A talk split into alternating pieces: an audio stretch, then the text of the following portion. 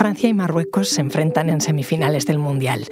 Es un partido muy simbólico, la primera vez en la historia que un equipo africano llega tan lejos y se enfrenta a una antigua potencia colonial.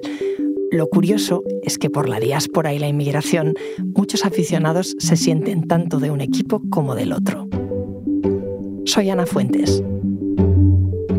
Hoy en el país, Francia-Marruecos, una semifinal más allá del fútbol.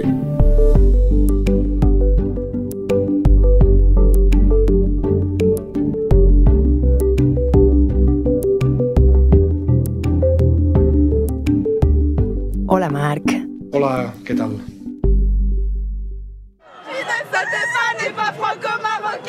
Marc Bassets es el corresponsal del país en Francia.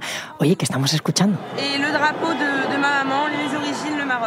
Estamos escuchando a aficionados eh, en París, en los Campos Elíseos, eh, que van a celebrar eh, la victoria de Marruecos el sábado pasado contra Portugal y el mismo día la victoria de Francia contra Inglaterra. Y hay aficionados, se ven en las imágenes, hay aficionados con, con las dos banderas, unas mujeres con, con, la bandera francesa pintada en la cara y en la mano una bandera de tela de, de, Marruecos. Son, imágenes de la televisión pública francesa que, que reflejan, me parece, muy bien esta, doble identidad que, viven y en la que viven muchos uh, uh, hijos de, de, inmigrantes marroquíes, nietos de inmigrantes marroquíes, que se sienten marroquíes y franceses y que celebran uh, las, dos, las victorias de sus dos equipos y que quizá este miércoles tendrán el corazón partido.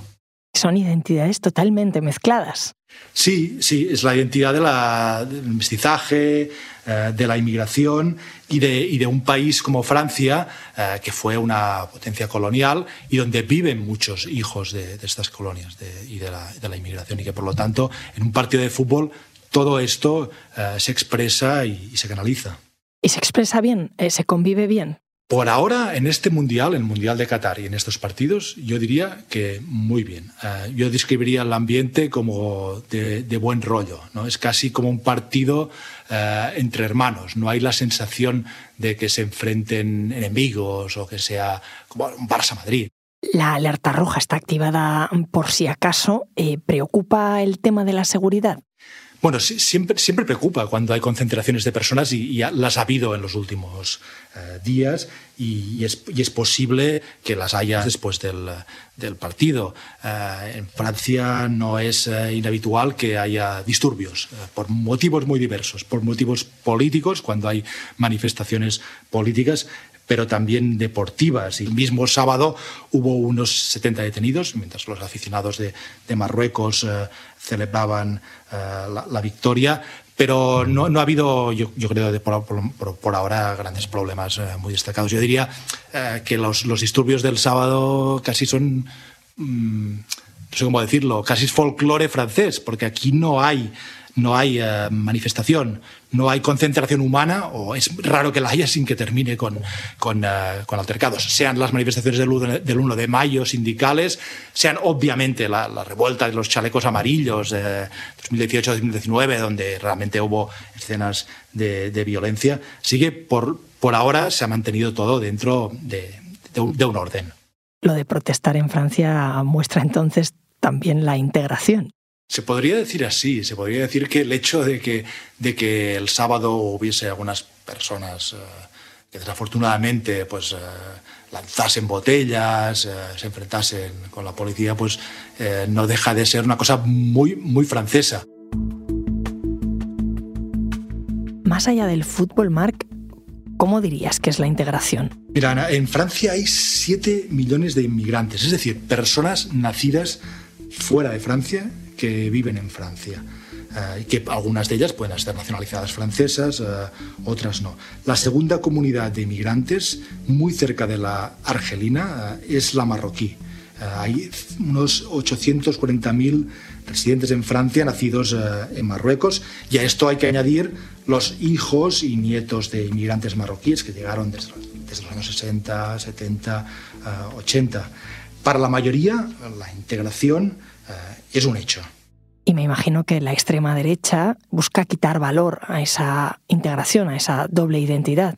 Sí, yo, yo, diría, yo diría que hay una parte de la extrema derecha que, que lo manifiesta Y aquí en Francia los debates eh, sobre la inmigración, sobre la integración, eh, son recurrentes. Eh, es un país, Francia, en el que en las últimas elecciones hubo un candidato, no Marine Le Pen, hay que decir, pero sino Eric Zemmour, que era otro candidato de, extrema derecha, seguramente más de extrema derecha que Marine Le Pen, que, hacía bandera de esta teoría conspiratoria y racista de la gran sustitución.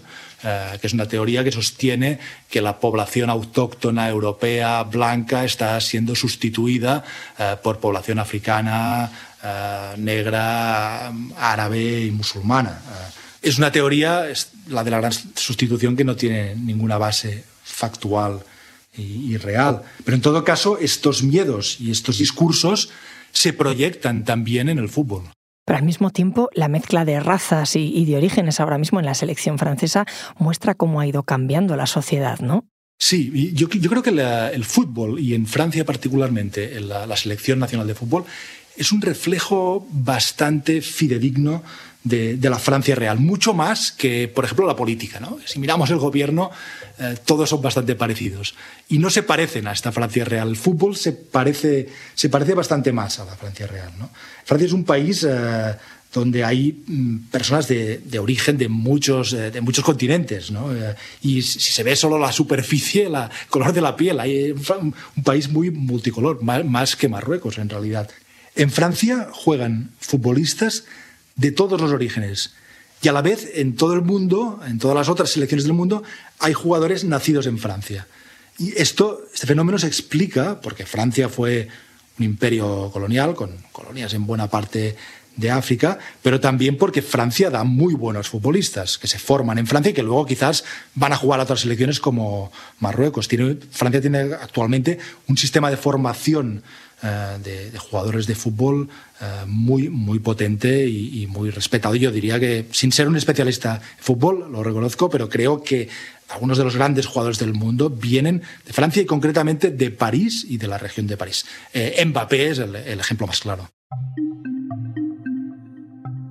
Todo esto no, ha impedido que varios momentos en mundiales pasados pues, se haya comentado, por ejemplo, que la selección francesa es una selección ah, africana. Pues no, no es una selección africana porque es una de las selecciones precisamente donde más jugadores han nacido y, en Francia y son franceses, todos lo son obviamente de pasaporte, pero además han nacido ah, en este país.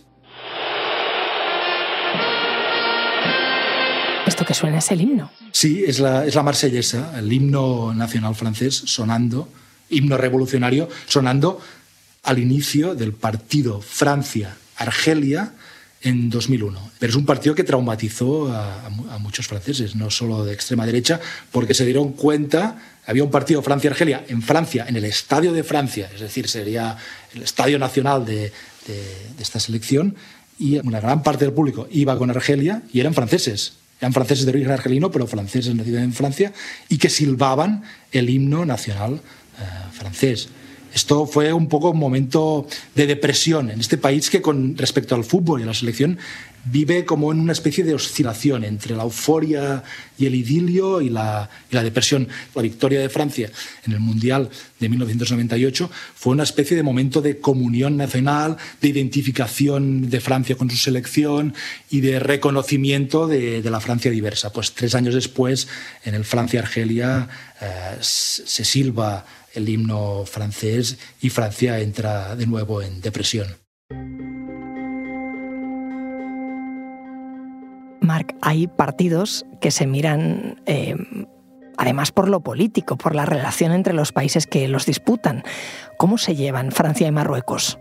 Francia y Marruecos tienen una larga historia común son países muy entrelazados por sus poblaciones, los marroquíes o descendientes de marroquíes que ven en Francia, muchos franceses que van, visitan, hacen turismo en Marruecos, tienen casas en Marruecos y luego Marruecos fue durante décadas un protectorado eh, de Francia.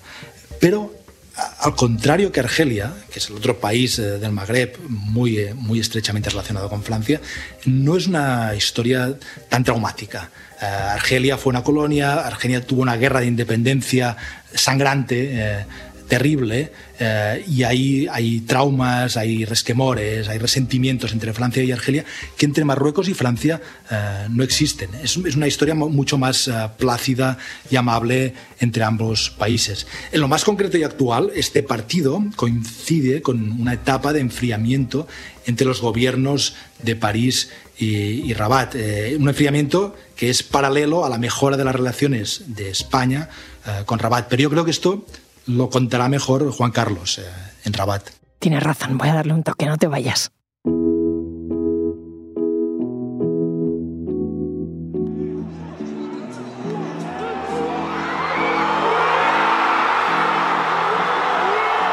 Juan Carlos, ¿qué tal? Hola, Ana.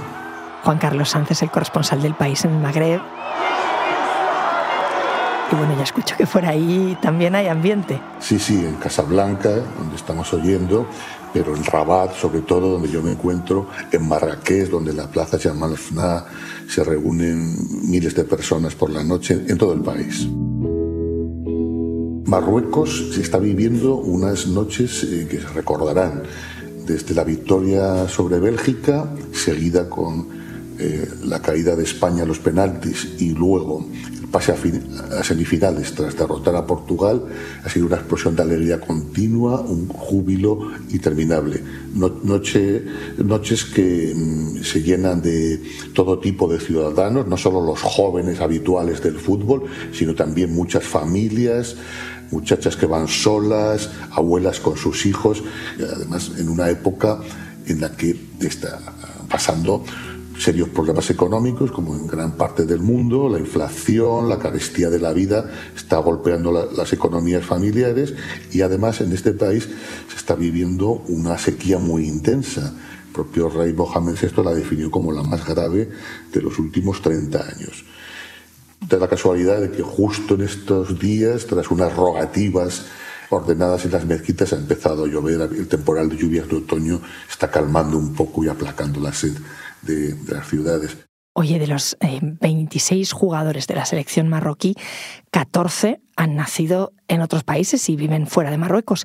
¿Se están reencontrando los marroquíes con su diáspora en este mundial? Sí, la verdad que ha sido un, un fenómeno eh, esta nueva selección que integra tanto a los marroquíes nacidos en Marruecos como a los muchos nacidos en el exterior. Es el caso, por ejemplo, de, de jugador eh, eh, Hakimi, eh, Hakimi, que es el, líder, el ídolo del equipo, que nació en Madrid, se crió en Getafe, jugó en equipos eh, españoles, fue eh, ojeado por el Real Madrid en su momento, antes de acabar en grandes equipos europeos, actualmente está en el Paris Saint-Germain. Son, son unos, el fenómeno que constata eh, la, el otro Marruecos, los 5 millones de los 37 millones totales de habitantes que viven en el exterior, su gran mayoría en Francia. Todo este, toda esta gente va y viene a su país, está muy en contacto con toda una serie de, de raíces que les unen. ¿Y cómo se explica el éxito de, de, esta selección de los Leones del Atlas? Eh, la última década Marruecos ha invertido mucho en el fútbol base, ha creado una serie de academias y ha intentado captar y ojear en el exterior a los mejores jugadores en el extranjero para hacerles venir a su, a su propia selección. Esta es la famosa Academia de Fútbol Mohamed VI, que está aquí en las afueras de Rabat. Y este fenómeno, eh, según explican los especialistas del deporte, ha servido para justificar esta explosión de éxitos.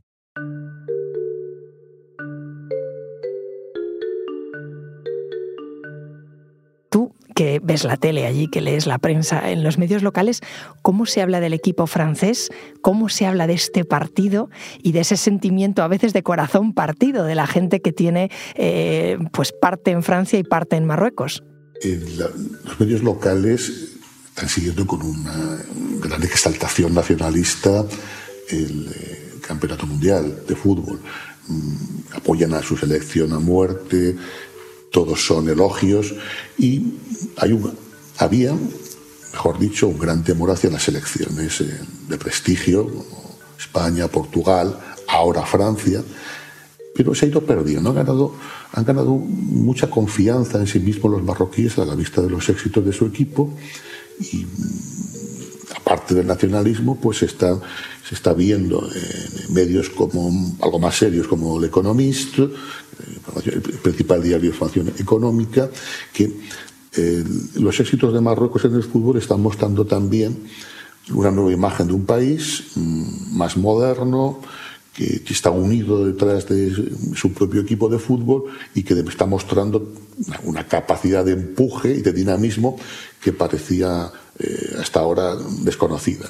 Eh, esto lo valoran como una ventana de oportunidad, así lo llaman, para abrirse al exterior, para utilizar un cierto soft power, un poder blando, diplomático, económico, de relaciones y mejorar, a fin de cuentas, la imagen del país que en el mundo árabe se había deteriorado con todo el tema del conflicto del Sáhara Occidental y que pues, bueno, en el resto de África, que es el gran mercado para, para Marruecos, pues, eh, había, había tenido también sus consecuencias. Entonces, eh, están sacando como un cierto rédito. Antes decías que los está arropando mucho el mundo árabe y es que se dice que Marruecos en Qatar mm, juega en casa. Sin lugar a dudas, están consiguiendo el apoyo de hasta los vecinos más eh, remisos, como Argelia, que tiene una gran rivalidad deportiva, económica y política en la región. Ahora los argelinos están encandilados siguiendo los juegos de el, juego de los leones del Aldas, como llaman los jugadores eh, marroquíes, todo el Magreb, todo Oriente Próximo. Mm, hay todo un, hay un fenómeno de que Marruecos se ha convertido de alguna manera el campeón en el equipo de millones de mm, aficionados en todo el mundo, pero en particular de países donde el fútbol levanta pasiones, pero hasta ahora no habían tenido un referente que les llevara hasta semifinales, les llevara hasta eh, la, cumbre. Por eso Marruecos, como te decía antes, está consiguiendo pues, una, proyección de imagen internacional para ellos absolutamente inesperada. Juan Carlos, gracias. Muchas gracias a ti, Marc, ¿sigues por ahí? Sí, aquí estoy. ¿El resultado del partido se va a medir como algo más? Sí, sí eh, sin duda. Eh, es, muy interesante la, prensa francesa esta semana, eh, cómo refleja, yo creo, el ambiente que, rodea, que ha rodeado este partido. Aquí tengo el equipo, por ejemplo, el diario deportivo, que ponía en portada a, las dos estrellas de las dos selecciones, Hakimi de Marruecos y Mbappé de Francia, que son amigos, que juegan juntos en el Paris Saint-Germain, y titulaba Le demi-frère, los, los medio hermanos. Eh, se refería a los jugadores, pero también se refería a Marruecos y Francia. Y Le Parisien eh, titulaba con una de estas fotos con personas eh, que estábamos comentando al principio, ¿no? en los Campos Elíseos, con el arco del triunfo detrás, con banderas de francesas y marroquíes, La Belle Rencontre, el, el bello encuentro. Hay una entrevista muy buena con, Leila Slimani, la novelista eh, nacida en Marruecos eh, que escribe en francés y vive en Francia, donde ella decía, yo espero que Marruecos gane el partido Francia-Marruecos y llegue a la final. Marruecos es el, equipo de mi corazón, pero yo sería feliz si Francia ganase. Y para mí esto resume el espíritu eh, de este partido, que es mucho más que un partido de fútbol. Muchas gracias, Marc. Gracias, Ana.